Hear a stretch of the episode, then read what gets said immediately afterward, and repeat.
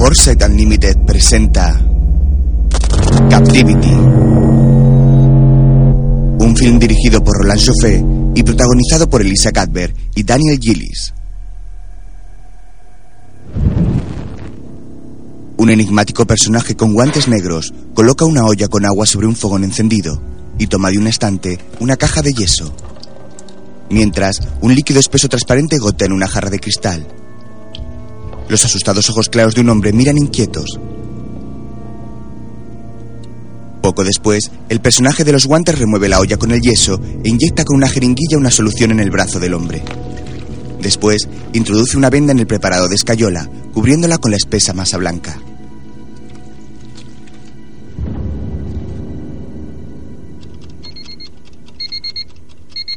Suena un temporizador. Sobre una cama se encuentra atado el hombre de ojos claros con la cabeza completamente escayolada.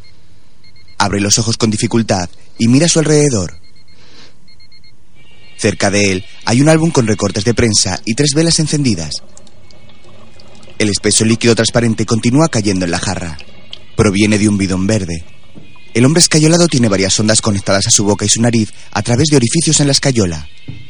El tipo de los guantes vierte en un gran embudo de cristal el espeso líquido transparente. El fluido entra en el cuerpo del escayolado a través de una de las sondas.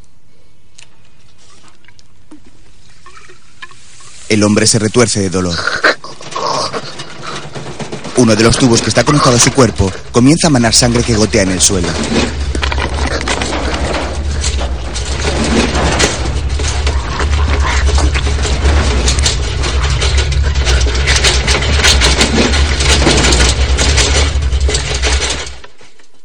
Más tarde, del tubo caen tan solo unas gotas de sangre.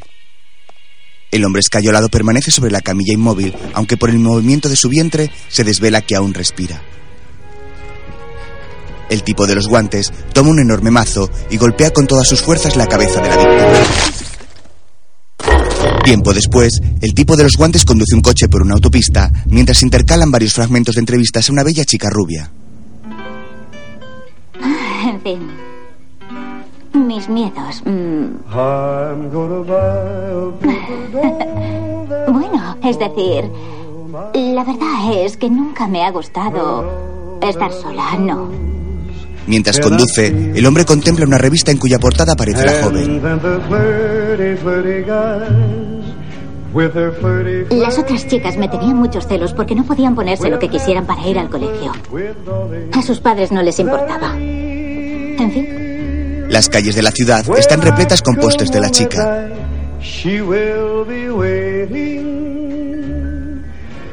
si eres una persona pública, la belleza es básica. Todas las mujeres saben eso. Junto a un monitor de televisión en el que aparece la joven, el hombre de los guantes recorta palabras de una revista, formando con su último recorte un collage con la frase seleccionando a la víctima.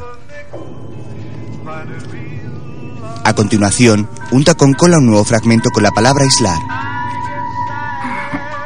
No, no, no, no, no. Está, está claro que no existe el hombre perfecto. Los transportes de la ciudad también lucen carteles de anuncios con la imagen de la joven. En cierto modo, yo quería esa atención, ya sabes, en fin, de mi padre. No mi padre auténtico, él murió, sino mi padrastro. Y yo no sabía bien cómo conseguirla. Así que Sobre la mesa en la que trabaja el tipo de los guantes negros, se distinguen varias cintas de vídeo rotuladas con el nombre de Jennifer. El hombre coloca una cámara junto a ellas. yo era una pasota. Sí, y creo que esa es mi peor pesadilla, ser una pasota. Así que... Sí. Forma un nuevo collage en el que se puede leer La muerte es donde está la excitación y otro con la frase El deseo es la madre del ingenio. Era una rebelde en el instituto. Siempre enseñaba el tirante del sostén. Pintalabios negros. En fin, siempre, siempre me ha gustado llamar la atención. Ir por la calle y que todos se fijaran en mí. Pero si un tío intentaba hablar conmigo, yo siempre ah, pasaba de él. El hombre conecta la cámara al monitor, reproduciendo las imágenes de los múltiples carteles publicitarios de la chica que pueblan la ciudad. No pude evitar que la gente se fije en la belleza. En el monitor aparece ahora la imagen de la joven dormida. Desde que murió mi padre, mi padre de verdad, siempre duermo o con la tele encendida o con una luz. A veces me cuento cuentos o cosas así. Odio la oscuridad. Más tarde, la joven es arrastrada hacia una cama, perdiendo uno de sus zapatos por el roce con el suelo. En la cabecera de la cama hay un enorme póster con la imagen de la chica.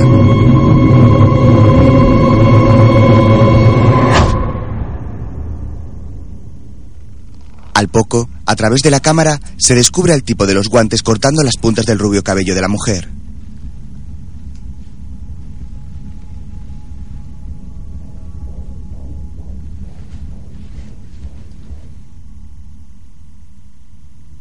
Más tarde, el hombre coloca un jarrón con hermosas calas blancas sobre una mesita junto a una lámpara.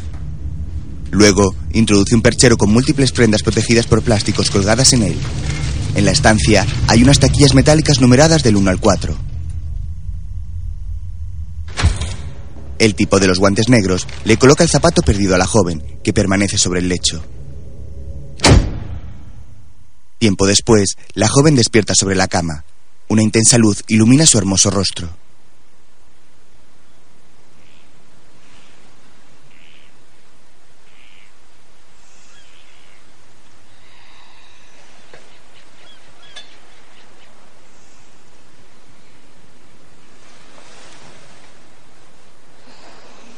Se incorpora torpemente y mira hacia un enorme ventanal que hay ante ella, con un paradisíaco paisaje con el mar al fondo.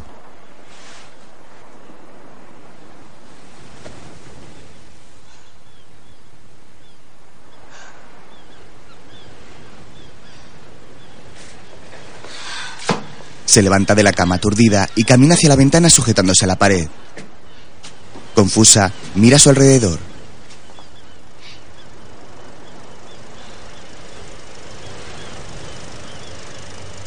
Al momento, el paisaje que hay ante ella desaparece. Se trataba de una proyección sobre una maciza pared de cemento. La joven recorre angustiada la estancia. Está en una especie de búnker de grises paredes. La chica busca en vano una salida por toda la sala, intentando incluso mover las taquillas metálicas.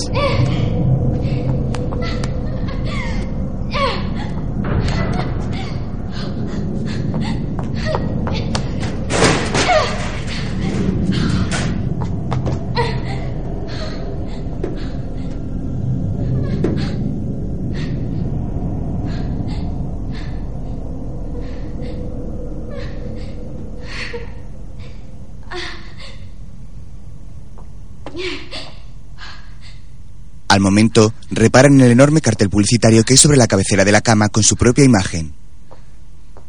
Se acerca a él confundida y se sienta en el colchón.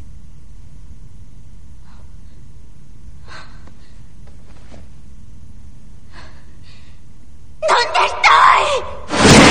Un cajón metálico se abre en una de las paredes. Ella lo mira un instante y se acerca a él.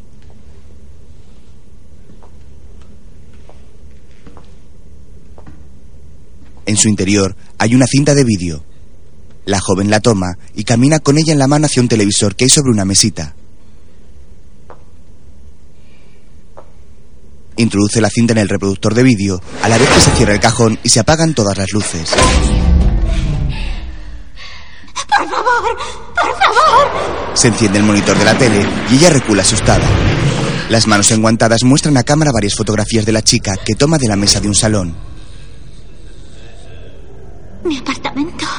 Continúa mostrando la vivienda deteniéndose ante una cama en la que reposa un osito de peluche. La joven lo mira angustiada. Ahora, la cámara muestra el interior de un armario en el que se distinguen unos bonitos zapatos de tacón y múltiples sujetadores colgando de pequeñas perchas. Al momento, el tipo de los guantes toma un bote de crema de un pequeño armario de baño. La imagen que aparece ahora recoge a la propia joven bajando las escaleras de un bar de copas repleto de personas. La chica se despide de una joven morena y sale del local tambaleándose.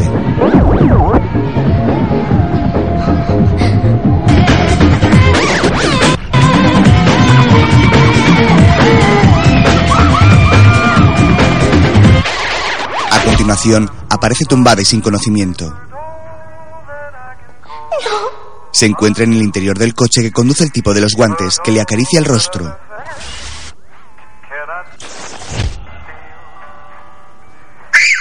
Por último, se muestra durante unas décimas de segundo el rostro de un hombre. La joven se levanta y camina con rabia hasta el perchero en el que cuelgan sus ropas. ¿Cómo entraste en mi apartamento? ¡Déjame salir de aquí, cabrón! Tira el perchero. ¡Hijo de puta! Vuelca el televisor. ¡Tú no sabes quién soy yo! Quita el colchón de la cama. ¡No te saldrás con la tuya! ¡La policía se te echará encima! Lanza la mesita de noche contra el enorme cartel que preside la cama y tira los cosméticos que encuentra en el baño. ¡La has cagado bien cagada, cabrón!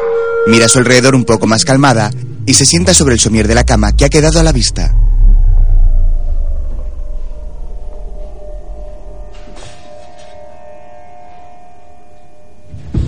Mientras, la policía busca huellas en el piso de la chica. Este tío estuvo por toda la puta casa y no dejó ni una huella. No hay ni una puta pestaña. Hablé con el padre de la señorita Tree. No parecía muy sorprendido. Dijo que se fue de casa a los 15 años y que no la ha vuelto a ver. La madre vive en París. ¿Tienen ya todo lo necesario? Creo que sí. Vale, John, súbelas. Suben las persianas. Aquí hemos acabado. Un policía abre un armario descubriendo un vaso con cenizas y un naipe. Bettinger, ¿puedes venir un segundo? Sí. El policía mira la carta. ¿Qué haces? Es griego, pone ¿Cómo refleja- sabes que es griego? Porque hablo griego. ¿Hablas griego? Sí, hablo griego. Bien. ¿Y qué pone? Pone refleja este polvo que una vez conoció el miedo. De vuelta al búnker, el cajón metálico de la pared vuelve a abrirse. La chica corre hacia él y descubre en su interior su osito de peluche y una revista en cuya portada posa ella junto a su nombre, Jennifer Tree. La joven toma el osito y se aleja. El cajón se cierra. Jennifer se acurruca con su peluche. ¿Y qué me tienes y qué? El cajón se abre de nuevo. La chica vuelve a acercarse y descubre una llave con el número uno sobre una pequeña bandeja plateada. La toma y se encamina a la taquilla 1 en la que introduce la llave. Al abrirla, descubre un provocativo conjunto de ropa negra junto a la foto en la que posa con las prendas puestas. Jennifer toma la ropa extrañada y la taquilla se cierra de golpe.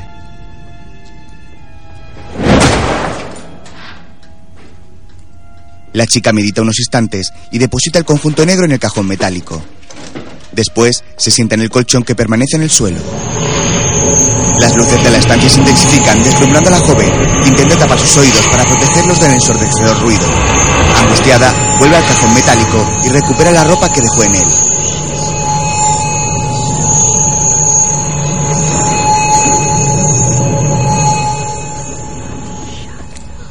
Al volver la calma, Jennifer toma una de las prendas y la rasga con sus manos.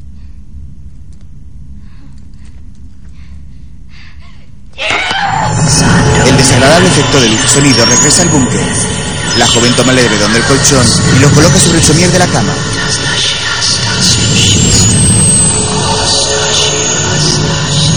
A continuación, se mete debajo de él y descubre en el suelo una pequeña lima metálica que toma al estante, sujetándola entre sus manos fuertemente.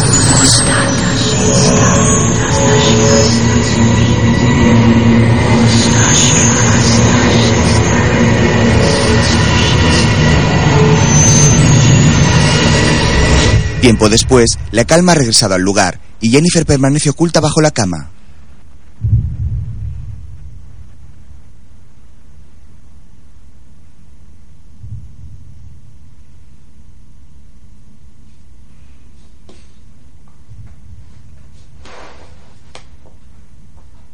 Mira a su alrededor y se levanta con la lima en la mano.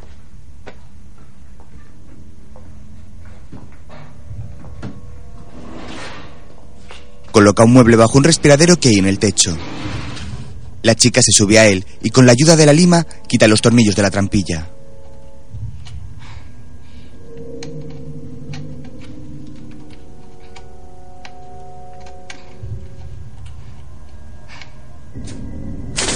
Se asoma al conducto de ventilación.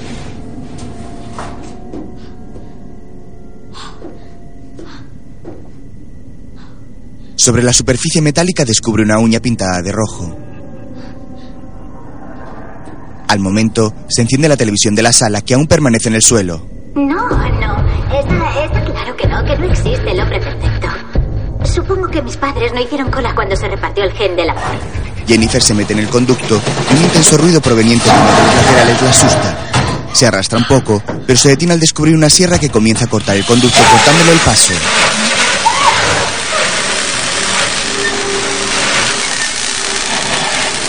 Intenta arrastrarse en dirección contraria y una cámara situada ante ella le muestra la imagen de un ojo que la observa.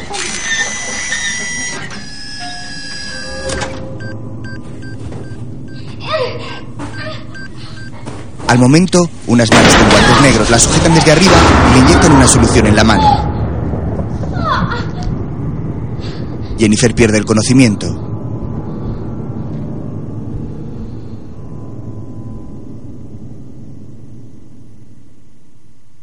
Más tarde, la chica vuelve a estar tendida sobre la cama del búnker.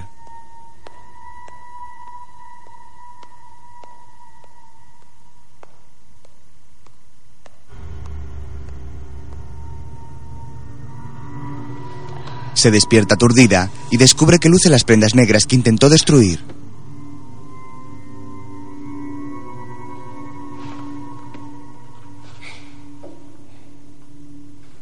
Mira hacia el techo. La trampilla de la ventilación ha sido sellada con una placa metálica.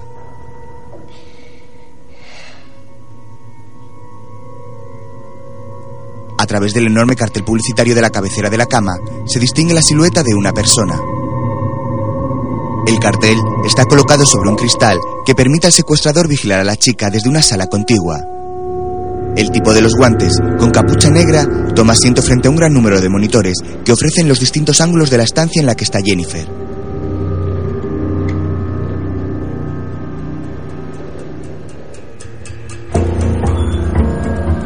En el exterior, una mujer rubia con traje de chaqueta oscuro camina con seguridad por las calles de Nueva York. Al momento, entra en el apartamento de Jennifer, en el que está el detective Bettinger.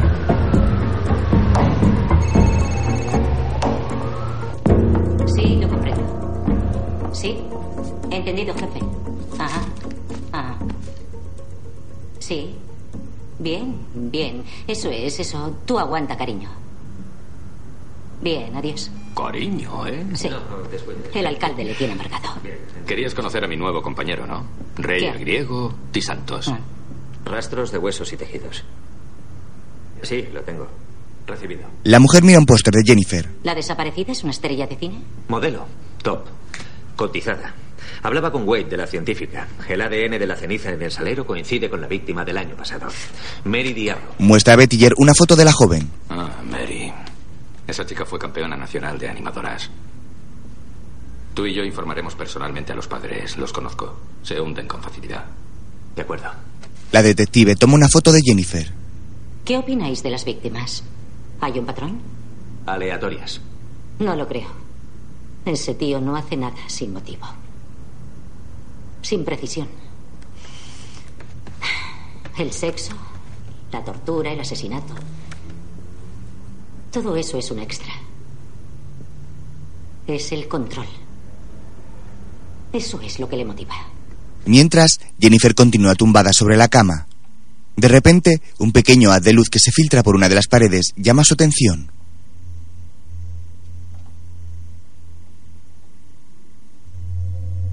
Se levanta y camina hacia la pared. Se sube a un mueble y mira a través de la pequeña ranura.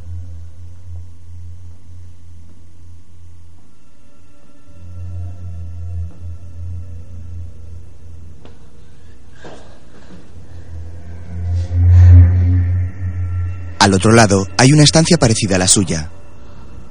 Sobre la pared del fondo descubre unas palabras escritas. ¿Por qué yo? No tengo dinero. Jennifer se queda pensativa unos instantes. Al momento, lo que ve a través de la ranura es un ojo que la mira también a ella. La chica se aparta asustada de la pared, sobre la que comienzan a aparecer unas palabras escritas desde el otro lado. Lo que separa las dos estancias es un cristal pintado.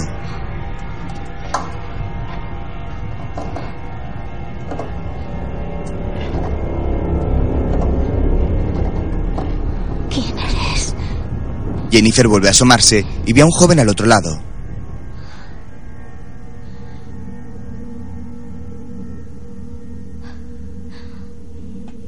Raptada.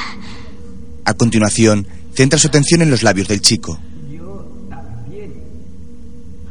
Jennifer reflexiona un momento y corre hacia la taquilla número uno, en cuya cerradura permanece la llave que sacó del cajón.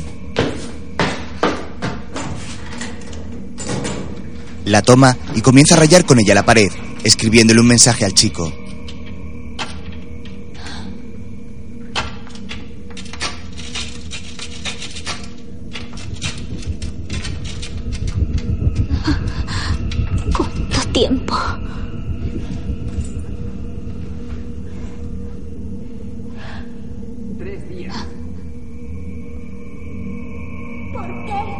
El joven señala la pared del fondo sobre la que había escrito las palabras.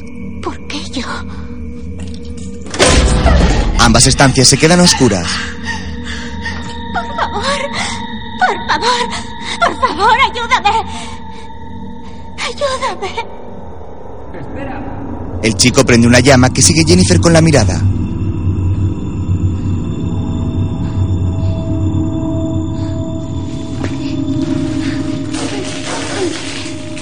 Al momento, abre un pequeño respiradero que comunica ambas salas y la llama.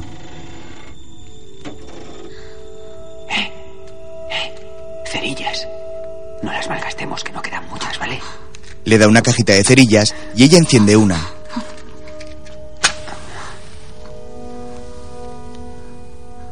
Hay que salir de aquí. Lo sé, pero este sitio está sellado. Es una especie de bodega. He intentado salir por los conductos, pero es muy estrecho.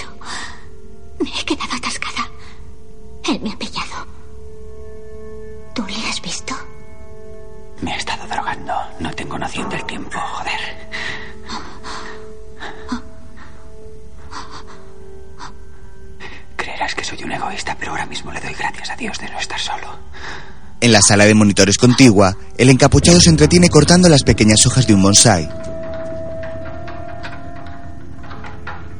A continuación, se sienta ante los monitores con una copa de vino en la mano, mientras observa a los jóvenes que retiran la pintura de la pared de cristal que los separa.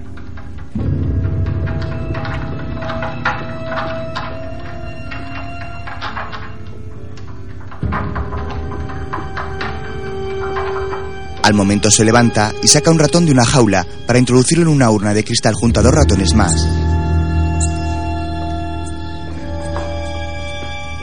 Cierra la urna y vierte en ella un espeso gas blanquecino a través de un conducto.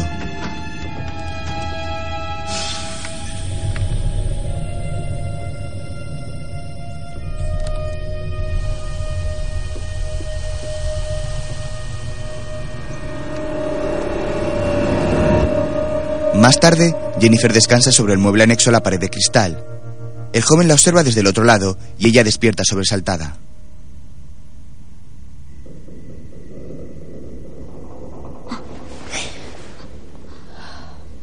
¿Estás bien? Ambos quedan sorprendidos por la megafonía. ¿Has oído eso? Jennifer asiente y el joven se levanta enfadado. ¡Joder! ¡Vete a la mierda, hijo de puta! ¿Crees que él nos escucha? Me lo imagino, sí. Suponiendo que sea un tío. Ah, créeme, es un tío.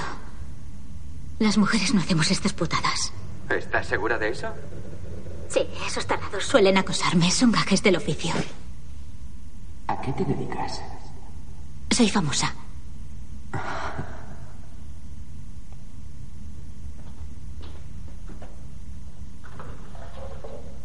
¿Me dices que tu desaparición armará revuelo? Puede que sí, puede que no. Cuando me harto desaparezco. Desde la sala de monitores, el secuestrador los observa mientras saca de un sobre varias fotos del chico. Lo sabe todo de mí. Ha estado en mi apartamento. También ha cogido libros y cosas del mío. Sí, tiene mi ropa.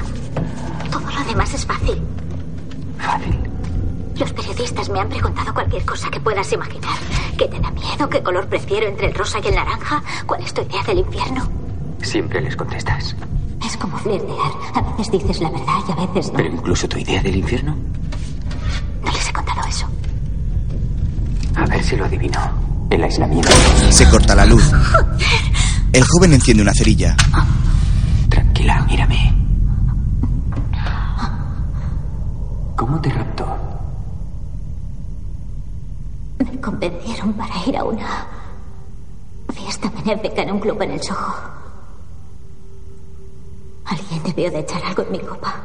Qué cabrón. Necesitaba tomar el fresco y una mano en el hombro me llevó hasta afuera. Y luego un trapo mojado. Lo último que recuerdo fue pensar, espero que no se me esté corriendo el maquillaje. ¿Y tú? Conducía desde Nebraska a Connecticut. Estaba cansado y paré en un área de descanso. Me desperté porque creía que había oído a alguien llorando. Bajé del coche para ver qué coño ocurría. Y entonces, ¡bam! ¿Has visto eso? Lo último que recuerdo es el olor a patatas fritas del restaurante del área de descanso. En las calles de Nueva York, el detective Ray se detiene ante una tienda de electrónica. Observa el escaparate y repara en su propia imagen que es captada por una cámara y reproducida por los monitores que están alrededor.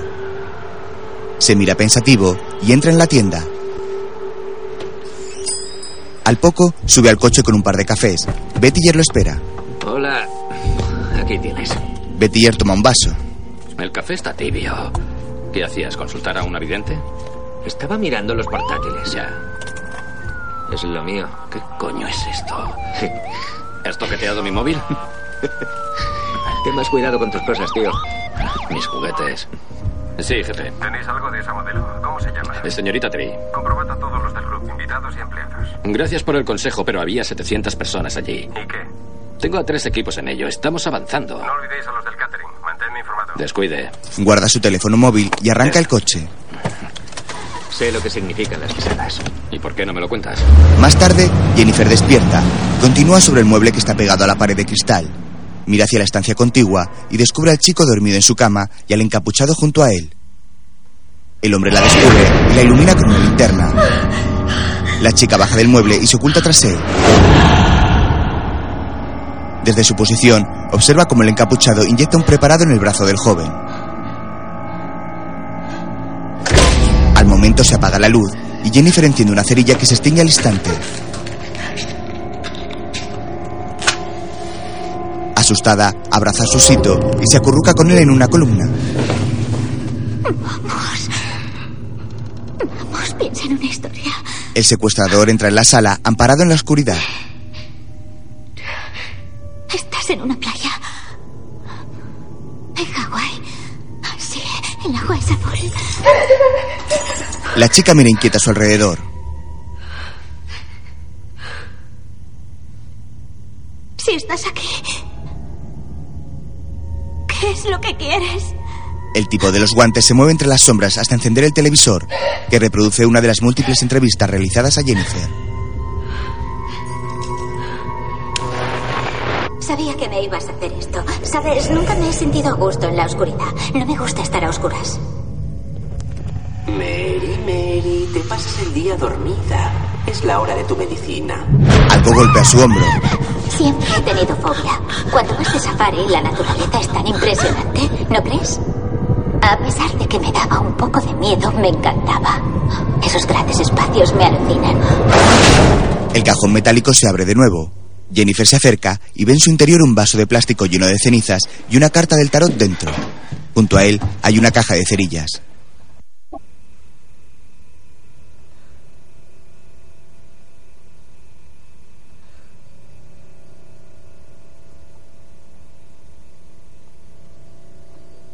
La intenta alcanzar y el tipo de los guantes la sujeta por la espalda y le coloca sobre la boca un pañuelo blanco.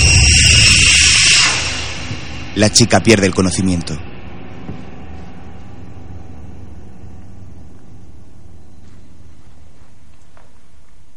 El encapuchado la arrastra hasta la cama hasta colocarla sobre ella.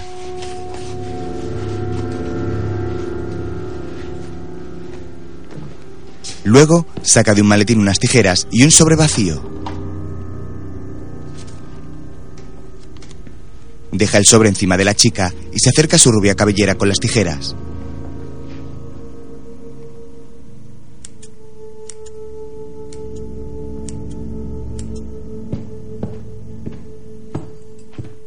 Poco después, el secuestrador camina por un pasillo y se detiene ante una puerta. Introduce una clave en un portero digital y entra en la estancia.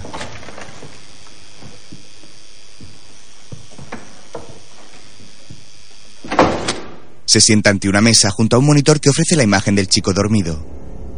Abre un álbum repleto de recortes de Jennifer y coloca el mechón de pelo sobre una viñeta de cómic que completa el collage. La imagen reproduce un hombre cortando un mechón de pelo de la cabeza de una chica.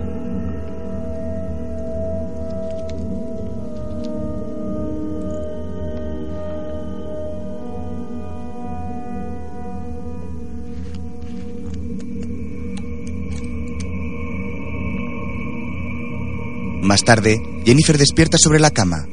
Junto a ella hay una bandeja llena de comida muy bien presentada y un cartel escrito en francés que anuncia que se trata del desayuno.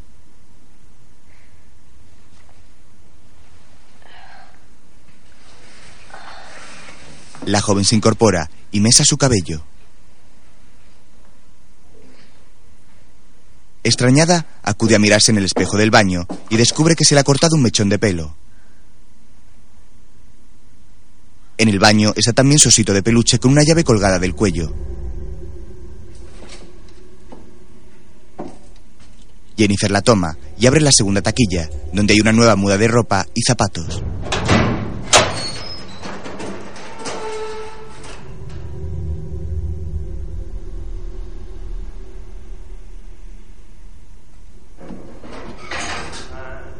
Al poco, la joven luce un nuevo look con pantalón negro y camisa gris. Deposita las prendas que se ha quitado en el cajón.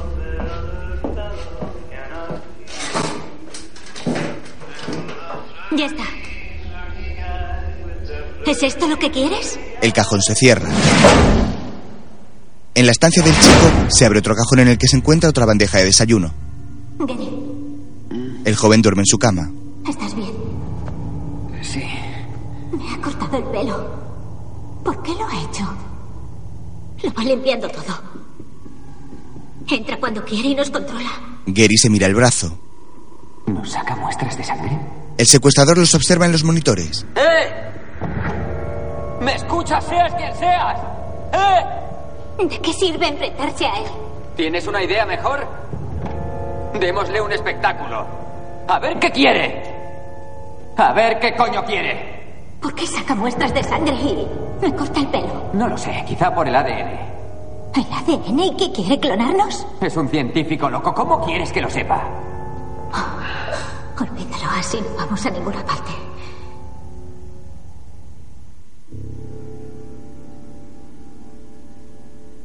¿A qué te dedicas cuando no estás atrapado en una bodega? Duermo en los coches de los demás. Cuando la gente quiere llevar su coche de una costa a otra, pero no tienen tiempo para conducir, me llaman a mí. Yo tengo tiempo. Conduzco. Es un trabajo. ¿Ah, sí? Perdona, si ser famosa lo es, también lo es conducir el coche de otro. Entiendo por qué me raptó, pero Tú tienes un valor y yo no. no digo eso, no te ofendas, pero la verdad es que no entiendo. La verdad es que sin gente como yo que conduce vuestro coche, iríais caminando. Y si no hubiera gente como yo, no habría nadie que pagara a gente como tú, ¿no? Vives en tu burbuja y desprecias a la gente que vive en el mundo real. Te lo tienes muy creído. ¿Qué sientes al vivir en una burbuja? Seguridad. Y no soy una creída. El encapuchado repite la grabación. Y no soy una creída. Y no soy una creída. Más tarde, Hemos descubierto el porqué del patrón de la huella. Supongamos que este tío está usando electrónica sofisticada, vídeos, grabadoras, cosas así. Comprueba las cadenas de tiendas y busca grandes compras de clientes habituales. Eh, sí, bien, gracias. Rey lo graba. Eh, de acuerdo, podría ser. Está haciendo un vídeo, pero ¿por qué lo hace? ¿Para qué? Aparta eso de mi cara, vamos. Betiller aparta la cámara y para el coche ante la comisaría de policía. Ambos bajan del vehículo. Dentro, Utiliza el vídeo como una arma contra ella. ¿Qué sabemos hasta ahora? Mata en abril. deja las cenizas de su última víctima en la casa de la siguiente, junto a una cita en una carta de tarot. Ajá, atrapado en un ritual. La detective mira los mensajes escritos en las cartas. Poesía en cartas del tarot. En inglés, en griego. No se está dando ninguna pista. Se cachondea de vosotros. Esta clase de asesino quiere inconscientemente que le detengan. Ese es el motivo de que acudan a la prensa, que dejen pistas. Nuestro hombre no nos ha dado nada en concreto. No está listo. Oh, Dios mío. A no ser que tengáis suerte o él la cague. Me temo que ella está sola. Lo siento. Mientras, el secuestrador vierte unas gotas transparentes en una botella de agua. Al poco, la botella está junto a Jennifer, que sostiene una cerilla encendida. Él enciende una vela. Abrimos una botella de vino. Él está conmigo,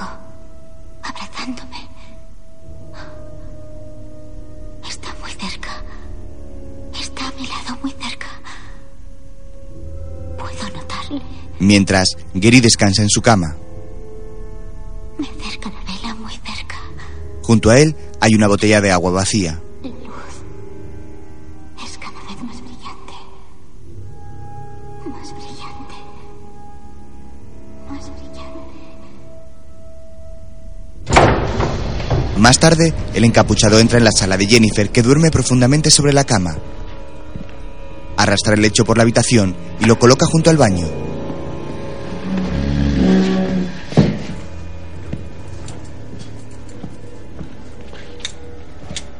Poco después, la chica está tumbada en el suelo del baño, que ha sido cerrado herméticamente con una pared de cristal.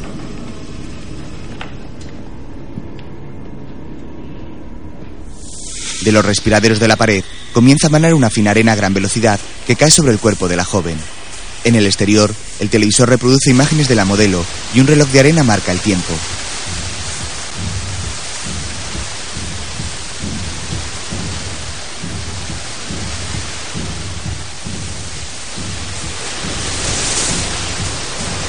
Jennifer recupera la conciencia.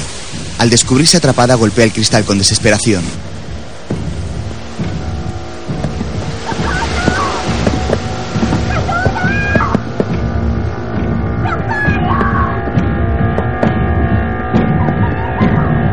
El reloj de arena continúa contando los segundos. De repente, Gary la descubre desde la otra sala.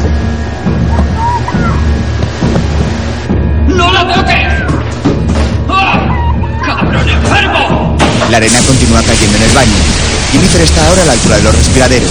El secuestrador la observa impasible desde la sala de monitores, tomando una copa de vino.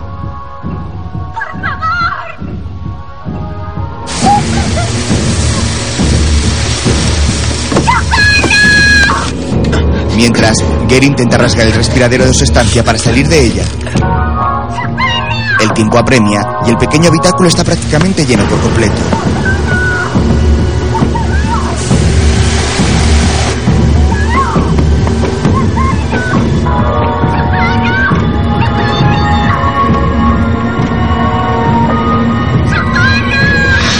Jennifer se remueve desesperada cuando de repente un destornillador atraviesa el techo del baño y comienza a hacer un agujero en el mismo.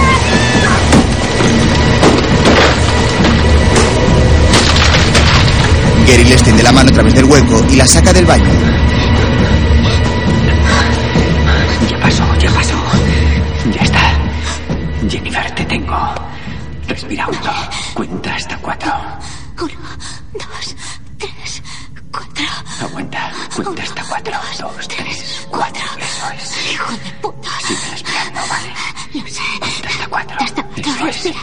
Se mueven por el hueco del techo.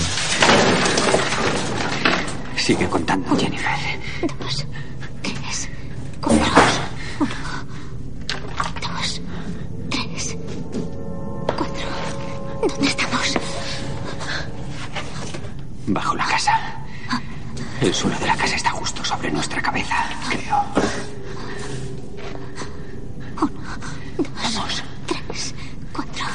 Se desplazan a gatas por los bajos de la casa. Mientras, el tipo de los guantes los observa a través de un monitor. Las cámaras también los controlan en este espacio.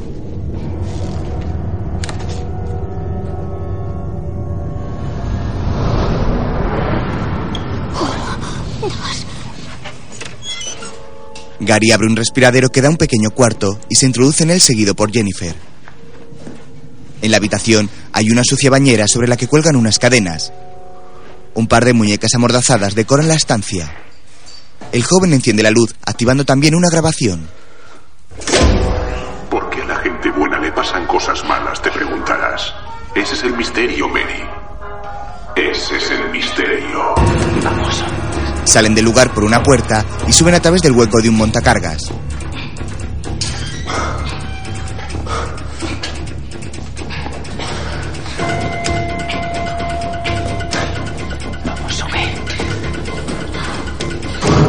Un ruido los alerta y corren hacia una puerta que está cerrada con un candado.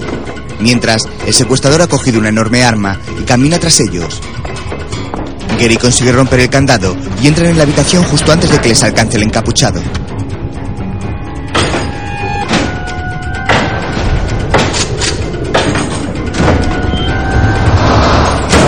Cierran el pestillo por dentro y el joven coloca un bidón ante la puerta para obstaculizar el paso.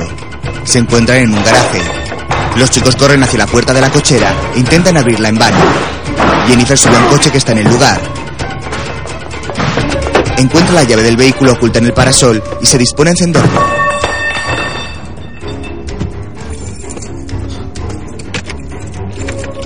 ¡No tiene batería! ¡Abre el capó! Gary mira en el interior del capó y manipula unos cables.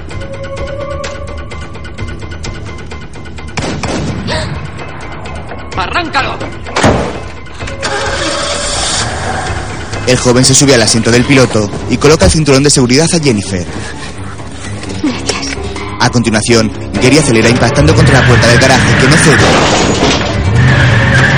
El chico da marcha atrás y vuelve a chocar contra la puerta atravesándola por fin. En el exterior, una gran tela blanca cae sobre ellos. El coche se detiene. Gary está inconsciente sobre el volante. ¡Gary! ¡Gary! Los pestillos se cierran. El secuestrador abre una válvula. Una nube blanquecina inunda el coche. Jennifer intenta desesperadamente abrir las puertas hasta perder el conocimiento.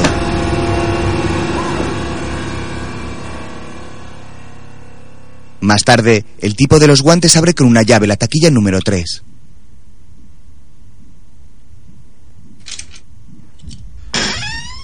Saca de ella una bonita chaqueta negra con ribetes y botonadura dorada y se acerca a la joven, que duerme de nuevo sobre la cama.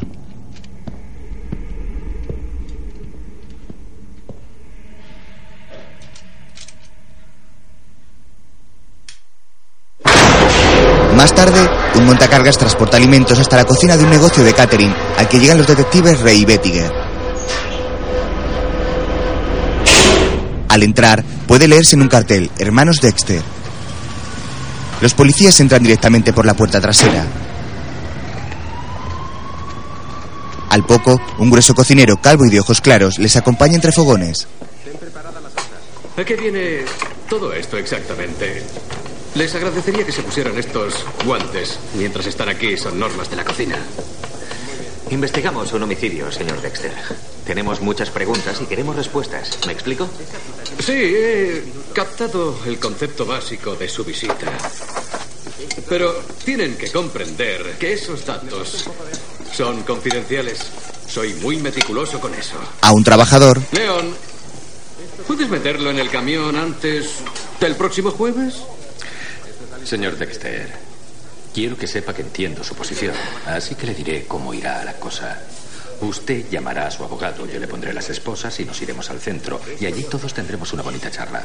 el cocinero, que toquetea nervioso un bol con sal, les pide que le acompañen. Déjame esposarle. Después, Este hombre, Barnett Frill, tiene antecedentes y según su declaración de impuestos trabaja para usted. ¿Cuándo le vio por última vez?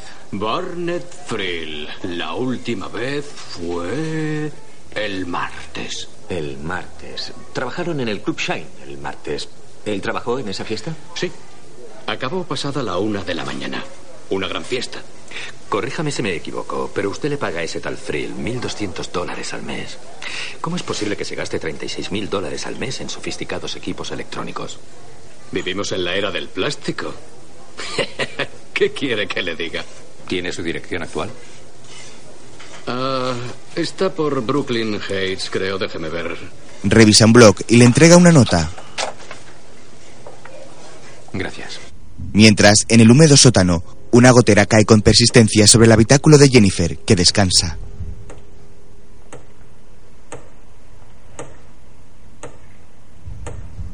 De pronto, despierta y se sorprende al descubrir que está vestida con la chaqueta negra con ribetes y botones dorados.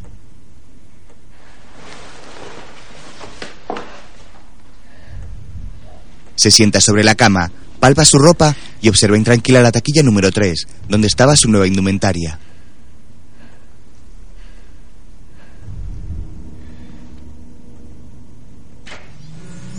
Se enciende la luz de su estancia. Se pone de pie y camina hacia el cristal que le separa de su compañero, que está sentado sin actividad. No vamos a salir de aquí, ¿verdad? Seguro que hay una salida. Tenemos que pensar como él. Anticiparnos. ¿Cómo se nos anticipó él? La pared es falsa. Es imposible salir de aquí, pero puedo meterme en los conductos. Encuentro una lima de uñas, el coche. Está jugando con nosotros. Nos demuestra su poder. Seguimos con vida y mientras sigamos con vida debemos tener esperanza. ¿Para qué? No estás sola. Por favor, ¿y quién no está solo? De niña yo estaba sola. Me escapé de casa porque estaba sola. Eso es así. El secuestrador les apaga las luces.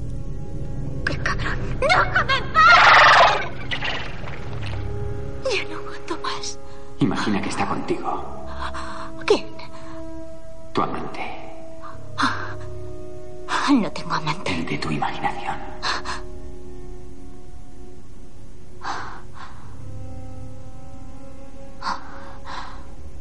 Está contigo. Hace que te sientas segura. ¿Cómo? Enciende una vela. Quiere tenerte muy cerca. La acaricia a través del cristal. Que sientas su tacto. Sí. Ya sientes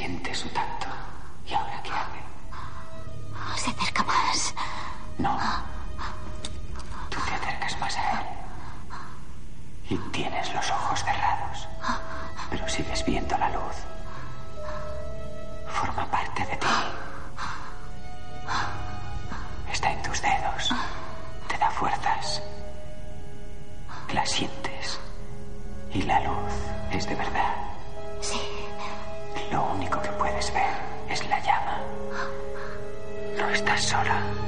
Estás en la luz. Sí. Y no tienes miedo. No estás sola. Se abren unas puertas entre las dos estancias. Las miran confundidos. Se cierran de nuevo sin que les dé tiempo a encontrarse. Siguen separados.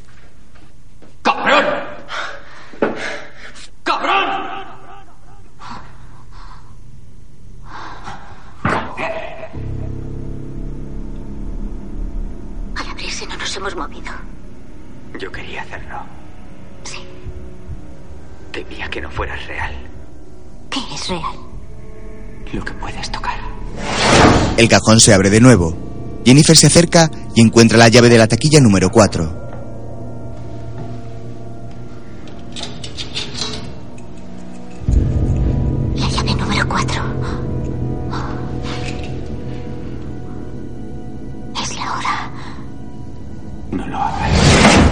Jennifer, decidida, se encamina a la cuarta taquilla y la abre.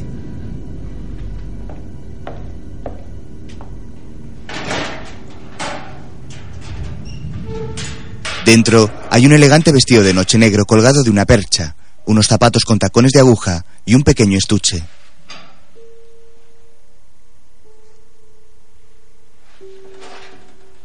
La mujer agarra su nuevo modelo justo cuando cambia la luz de su estancia.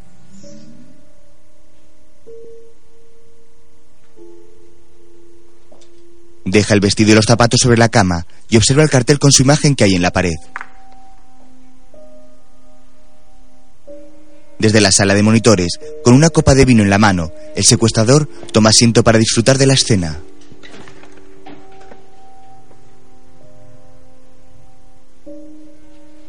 En su habitáculo, Gary se coloca de espaldas a la chica que comienza a desabrocharse la chaqueta.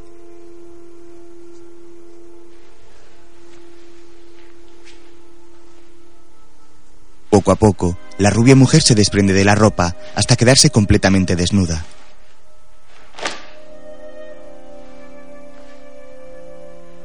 Desde la celda de Gary se puede apreciar su escultural cuerpo difuminado a través del cristal. Jennifer deja la ropa sobre la cama. Luego, parsimoniosa, agarra el nuevo vestido y se lo coloca. La delicada prenda se desliza sobre su piel, acariciando el tatuaje tribal que tiene en un lateral bajo su vientre.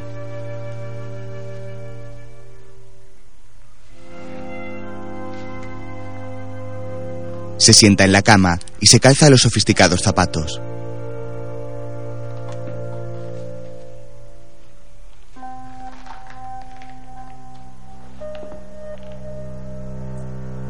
Poco después, se coloca unos preciosos pendientes de pedrería y se maquilla sobre el espejo de su aparador.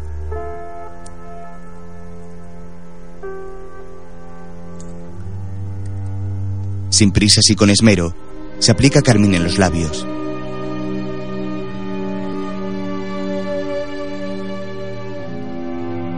Luego, se pasa el dedo por el contorno de su boca y se toca el maquillado rabillo de uno de sus vidriosos ojos, corriéndosele un poco el rímel.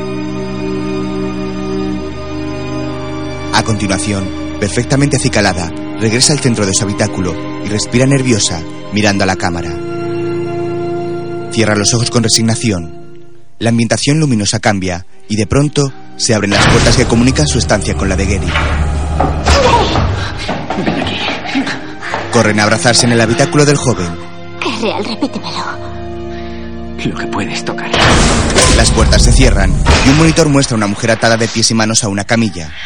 Está siendo torturada. ¿Qué es eso? La víctima semidesnuda tiene los pezones ensangrentados.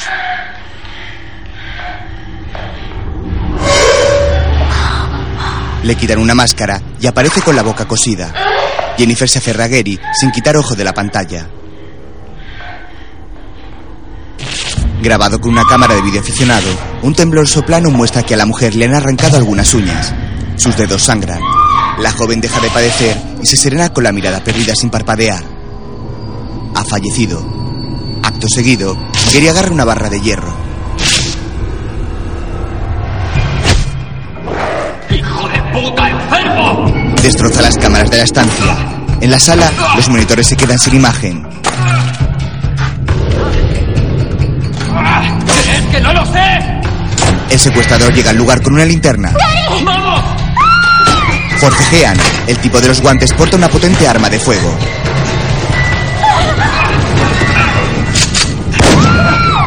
Tras el disparo, los dos hombres desaparecen del habitáculo. Jennifer agarra la linterna. Descubre que hay un reguero de sangre en el suelo. Luego, la luz se debilita hasta apagarse. De pronto, el monitor muestra a Gary en otro lugar. Tiene los ojos tapados y es encañonado por el secuestrador. No lo hagas. Perdona. Perdona. ¡No le mates! ¿Qué quieres oír? ¡Dime lo que quieres oír! ¡No le mates! La señal de vídeo se pierde. Una puerta se abre y entra el siniestro secuestrador. Jennifer se esconde tras una mesa.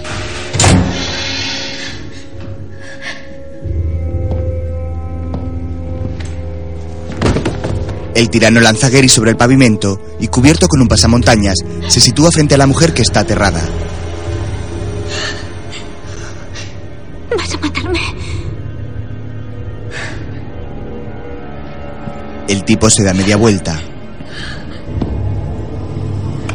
Agarra un palo de hierro.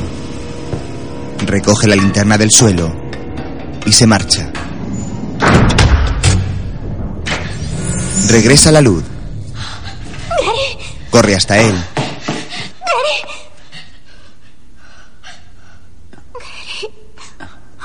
Gary. Gracias a Dios. Le desata las manos.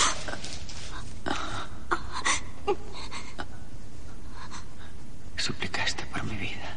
Sentí como si lo hiciera por la mía. Más tarde, el secuestrador corta verduras con destreza.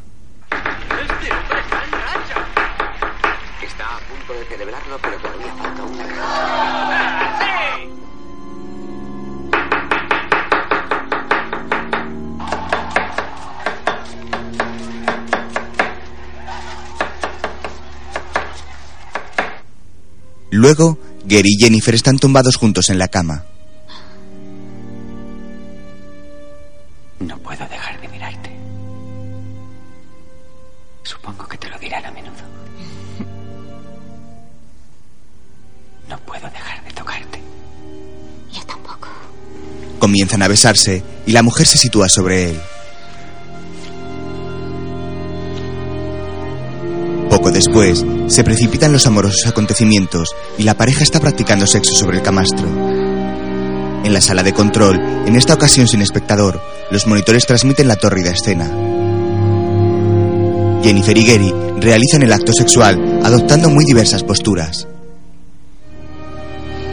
Los sudados amantes se entregan el uno al otro con desmesura, cuando silenciosamente aparece la siniestra silueta del encapuchado dentro de la habitación, disfrutando del espectáculo en vivo y en directo.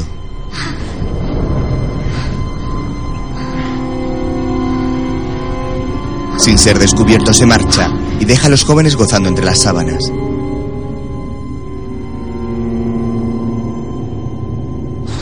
Mientras, el coche de los detectives llega a un solitario descampado.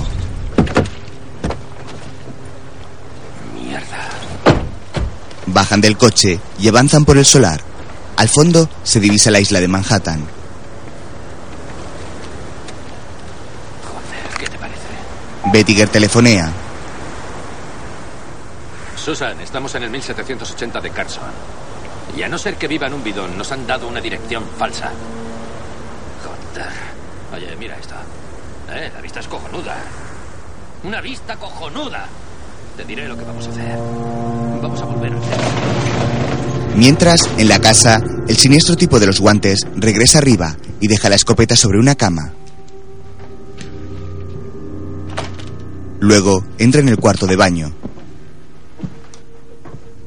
En un monitor de la habitación se muestra cómo Gary se incorpora de la cama y comienza a vestirse. Jennifer permanece acostada. Abajo,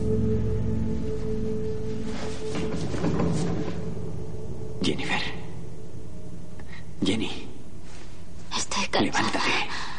Me siento como si hubiera bebido 30 copas. Jennifer, No háblame. puedo, déjame dormir. Jenny. Jenny, vamos. Jenny, vamos, Jennifer. ¿Puedes oírme? ¿Puedes? agarra una botella vacía que hay junto a ella y la huele. Cabrón. La lanza con ira. Cojeando se aleja de la cama y llega al baño.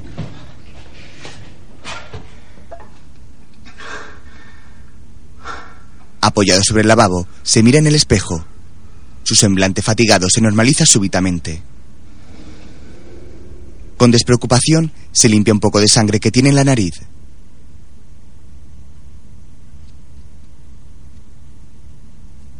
A continuación, simula que su mano es una pistola y dispara su reflejo en el espejo.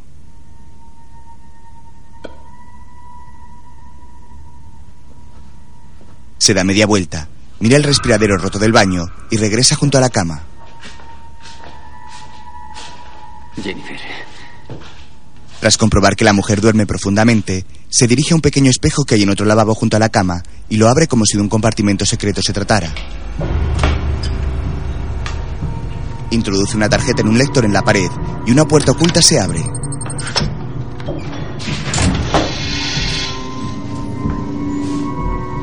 Acto seguido, familiarizado con el espacio y con suma tranquilidad, abandona el sótano.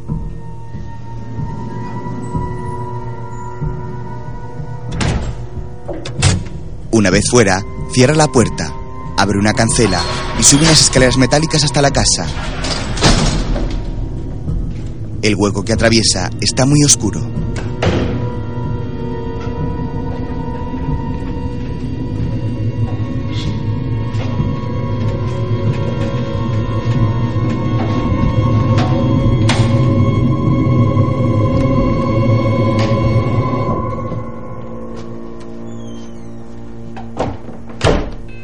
Gary entra con normalidad en la casa. Pasa junto a la sala de los monitores y sube a la planta superior. Tras introducir una clave secreta en un teclado de seguridad, una nueva puerta se abre. Entra y camina hasta una cocina donde el hasta ahora siniestro encapuchado prepara sushi tranquilamente. Se trata del grueso y rapado chef Ben, al que visitaron los detectives. Ahora viste un blanco albornoz.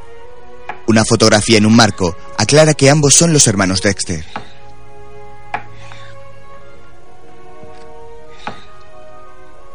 ¿Ha estado bien? O uno de los mejores. Creía que ibas a esperar hasta mañana y pegarle otro polvo como un héroe.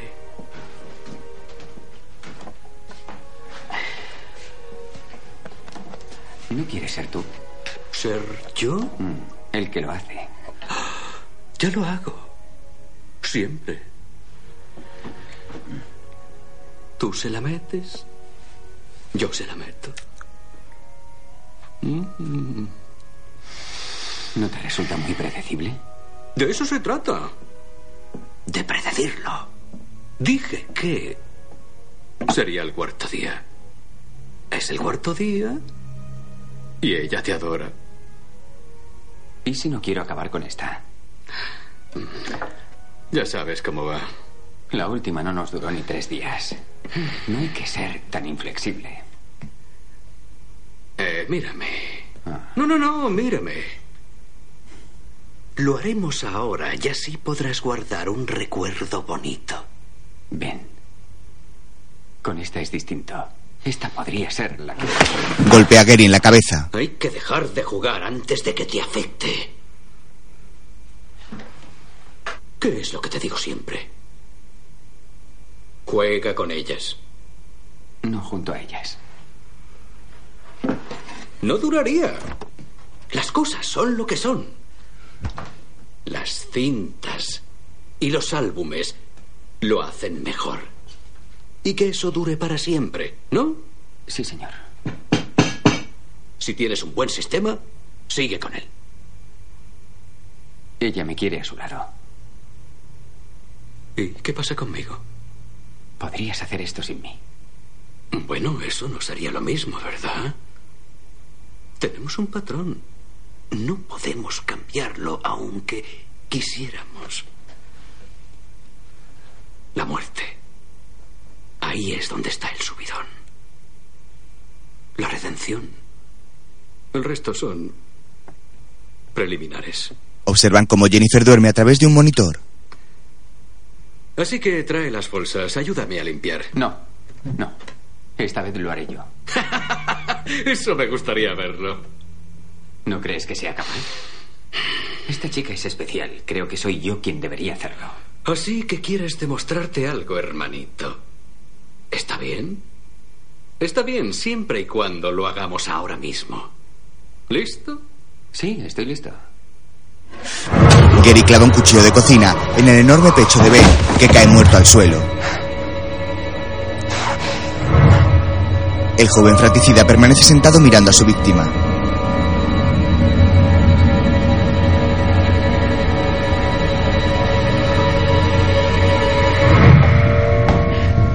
Después, arrastra con esfuerzo el cadáver de Ben por un pasillo hasta introducir el cuerpo de su hermano en la bañera del cuarto de baño.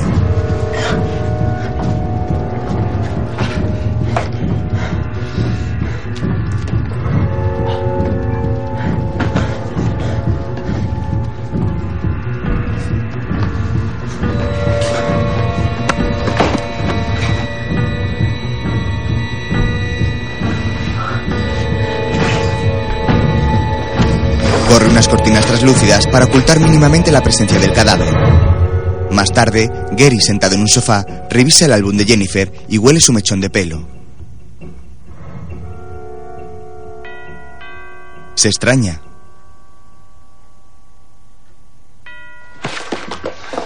Guarda presuroso varios álbumes en un mueble y corre a abrir la puerta. El mueble queda entreabierto.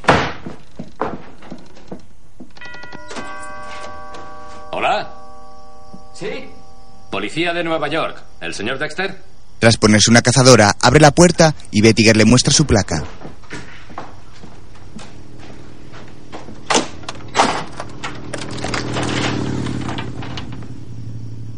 ¿A qué señor Dexter buscan? Benjamin Dexter. ¿Está en casa? Ah, no, le diré que han venido. Usted es...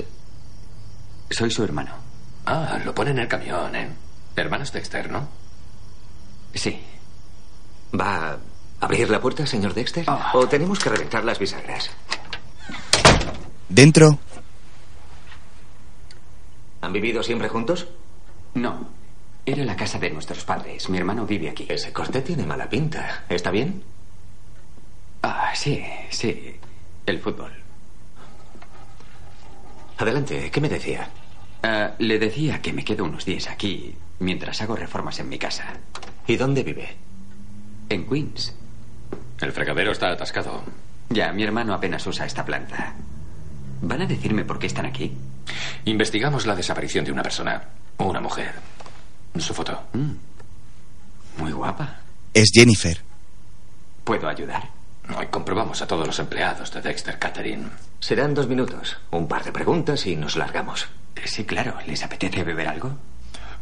Claro. ¿Tiene té frío? Sí, creo que sí. ¿Usted? Lo que sea. Bien. ¿Me disculpan? Oh, señor? perdón. Claro, sí. No hay prisa. Gary sube a la planta superior y abre nervioso la nevera. Toma un par de limones y una jarra de té cuando los detectives llegan a la cocina.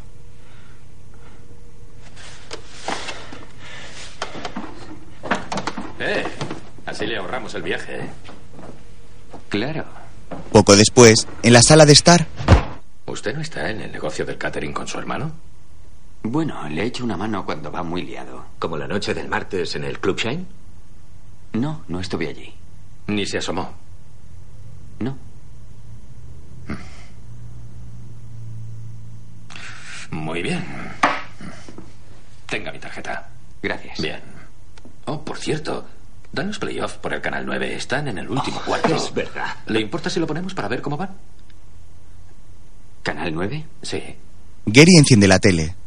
Ha sido Muy bien. Estupendo. Puede que su hermano haya vuelto para cuando acabe el partido. Mira eso, vamos ganando. Muy bien. Volvemos en unos segundos. Adiós a las cucarachas con la trampa Buddy Beamer. No hay cucaracha que se le resista. Las cucarachas de los huevos. Rey toma el mando y cambia de canal. Aparece Jennifer dormida en la pantalla. Me cago en la puta. Mira eso, joder. Gary aparece con el arma y liquida a los dos detectives.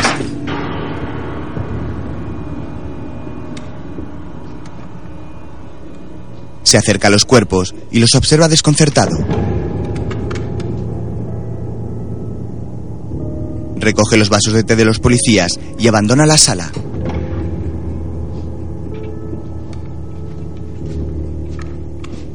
Poco después, portando una bolsa de basura, llega al salón. Se quita la cazadora y comienza a introducir en la bolsa todas las fotos familiares que encuentra por la casa.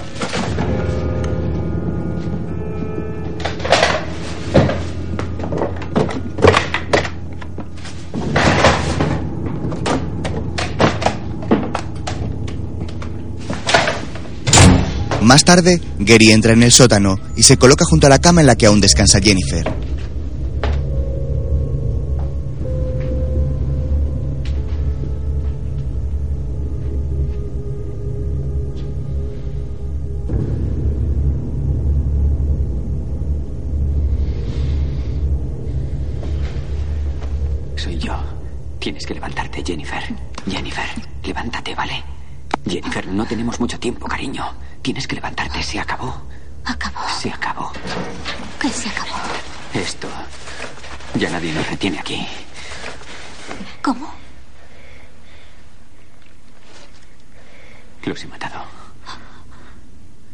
Hay varios. Eran dos.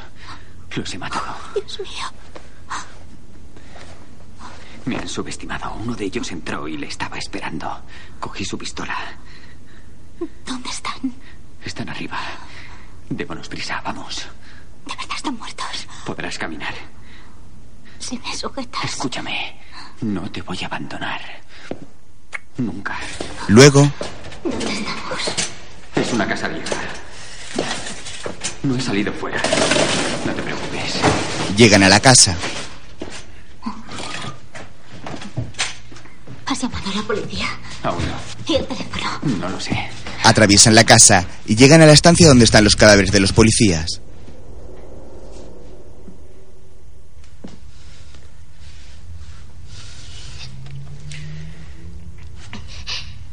Vamos. El teléfono. Aún no, espera.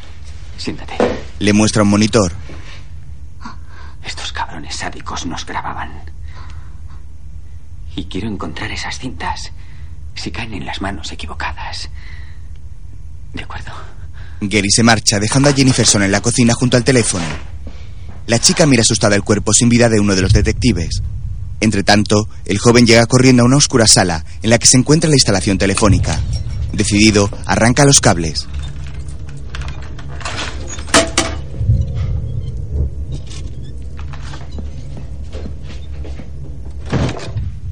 En la cocina, la modelo intenta llamar por teléfono, pero descubre que no tiene línea.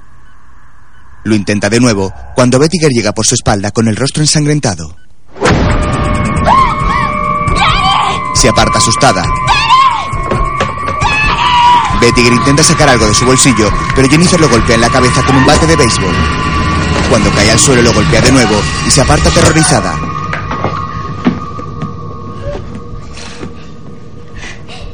Gary llega a la cocina con un cubo en la mano y observa la escena.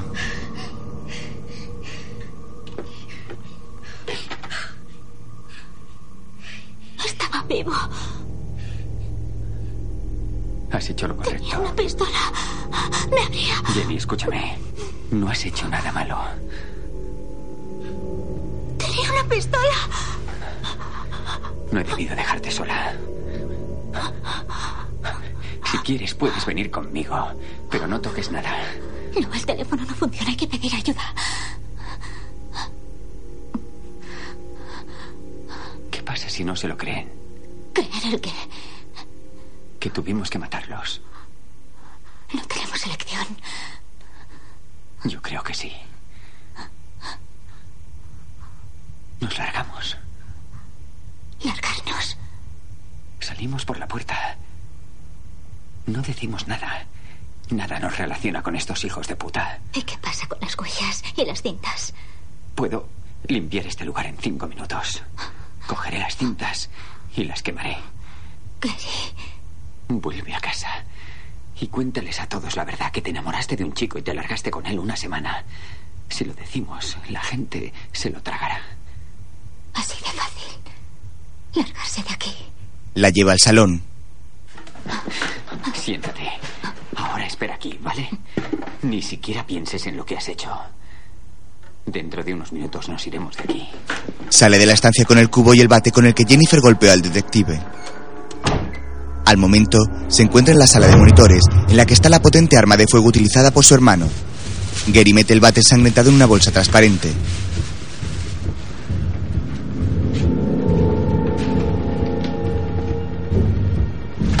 A continuación, tira todas las cintas de vídeo y revistas con la imagen de la joven en una enorme bolsa de basura.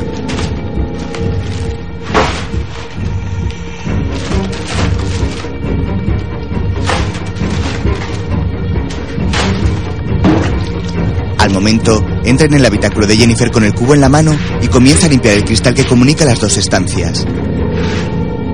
Entre tanto, Ben, que permanece en el interior de la bañera, abre los ojos. Mientras, Jennifer continúa en el salón y observa a Gary limpiando el sótano desde un monitor. De repente, la chica repara en el armario que el joven dejó entreabierto cuando llegaron los detectives. Curiosa, se acerca a él y descubre varios álbumes con nombres de chicas, entre los que está el suyo.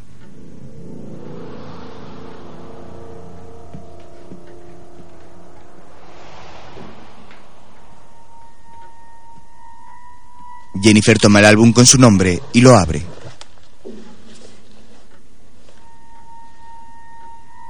Trofeo 6. Jennifer Tree. Seleccionar a la víctima. Crear la crisis. Aislar a la víctima.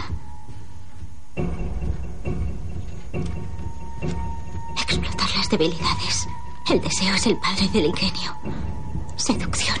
Angustiada pasa la página y descubre varias fotos de ella y Gary haciendo el amor.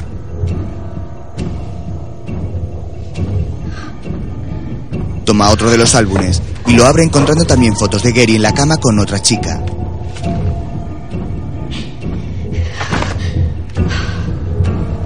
Pasa a la siguiente página y descubre dibujos y fotos de la joven muerta y a Gary posando triunfal junto a su hermano.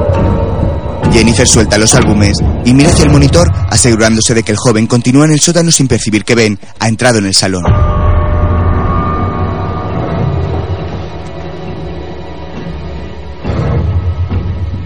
A continuación, se detiene a mirar unas fotografías que hay sobre una mesa y Ben se abalanza sobre ella agarrándola del cuello y tumbándola en el suelo. Jennifer golpea al cocinero con uno de los marcos de fotos, pero este rodea su cuello con más fuerza.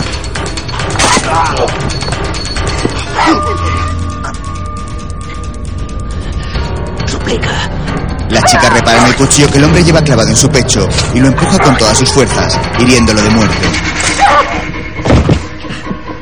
Jennifer se levanta y corre por toda la casa buscando una salida, encontrando puertas y ventanas cerradas con fuertes candados.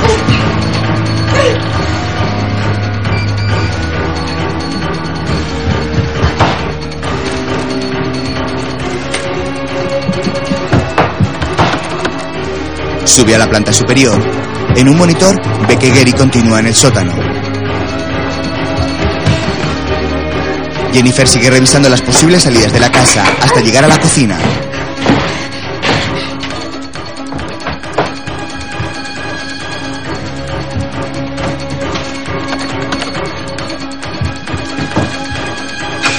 Toma una sartén y golpea con ella el cristal de la ventana, que parece irrompible. Al momento, el teléfono de Bettiger comienza a sonar.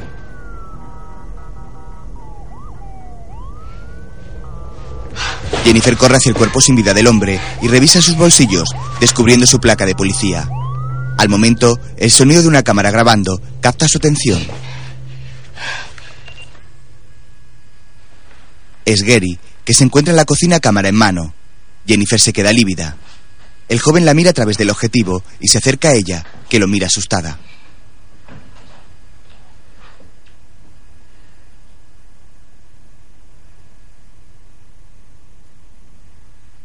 Ayúdame a limpiar esto. Suelta el cubo junto a ella. Jennifer lo mira y comienza a limpiar la sangre del policía del suelo usando un pulverizador.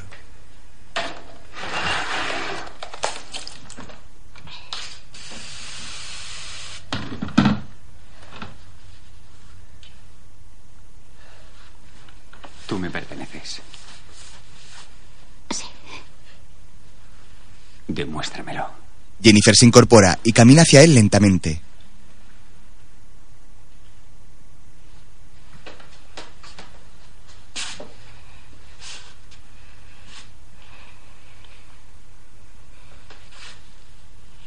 Con la respiración contenida, acerca su rostro al del joven y le da un tímido abrazo.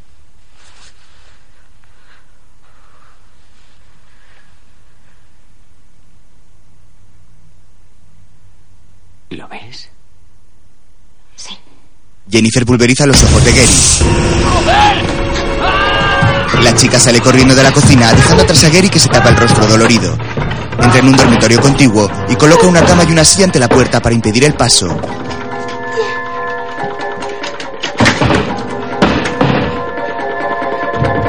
A continuación sale de la habitación y baja por unas estrechas y oscuras escaleras, entrando en un lóbrego lavadero. Cierra con pestillo la puerta que da acceso al sótano y coloca una palanca en la puerta por la que ha entrado.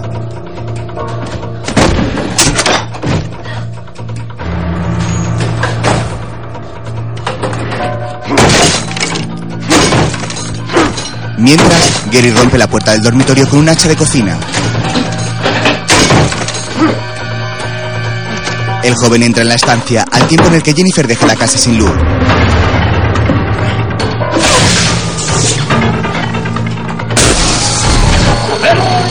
Gary baja por las angostas escaleras, acercándose al lavadero en el que Jennifer continúa apagando las distintas fases de la casa. No está oscuro. La chica pone una banqueta sobre la lavadora. No está oscuro. A continuación, se sube encima y abre el pestillo de la puerta del sótano dejándola entreabierta. Jennifer se encarama al conducto de ventilación a través de un respiradero justo antes de que Gary consiga derribar la palanca que ella pusiera en la puerta de entrada. El joven entra en el lavadero y enciende una linterna. Eres una chica mala. Gary entra por la puerta del sótano sin darse cuenta de que Jennifer le observa desde el techo.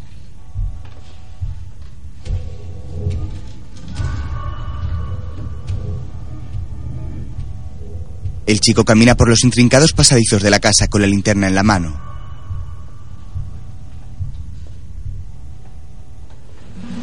Entre tanto, Jennifer se arrastra sigilosa por el hueco del techo. Aparta una rata de su camino y continúa arrastrándose hasta que un inoportuno ruido alerta a Gary de su presencia.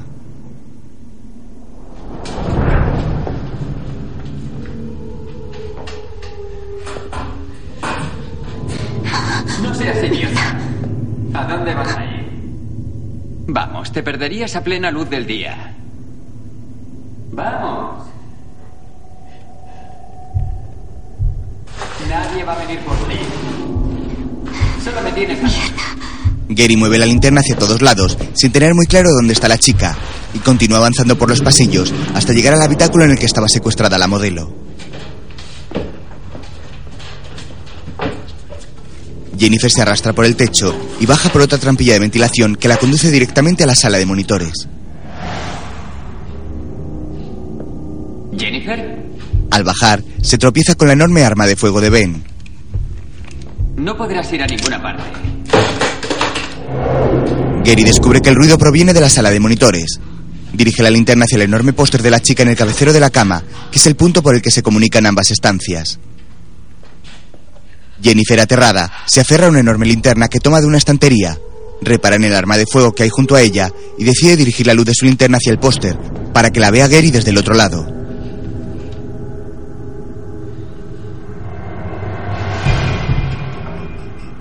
Gracias. Gracias, Jenny. El joven camina decidido hacia la pared del póster e introduce una tarjeta en una invisible ranura que hay en el cemento. Su acción no tiene ningún efecto y vuelve a repetirla, pero la tarjeta no activa ninguna compuerta. Joder. Camina hacia la salida y se topa con Jennifer, que tiene la potente arma en sus manos. ¿Qué es real, Gary? Lo encañona. Suéltala, Jennifer. Suéltala. Gary juguetea con un cuchillo que tiene en su mano y se abalanza hacia ella. Jennifer le dispara en el pecho y el chico cae sobre la cama. Malherido, intenta levantarse de nuevo, pero la modelo vuelve a disparar.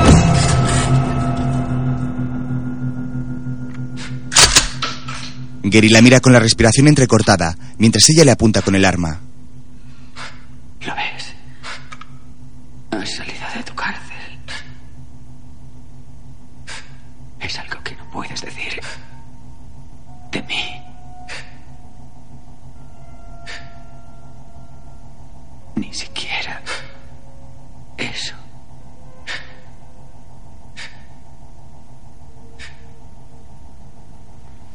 Gary exhala su último aliento y Jennifer lo mira con lágrimas en los ojos. Sobrecogida, mira hacia el enorme póster con su imagen que preside la estancia y dispara contra él. Un enorme agujero se abre en la falsa pared de cristal, dejando a la vista la sala de monitores donde la vigilaban.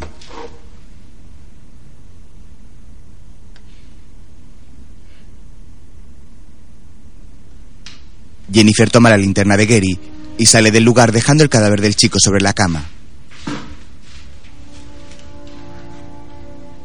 Al momento, la joven dispara contra la puerta principal de la casa, abriéndola por fin, y deja el arma en el suelo antes de abandonar definitivamente su encierro.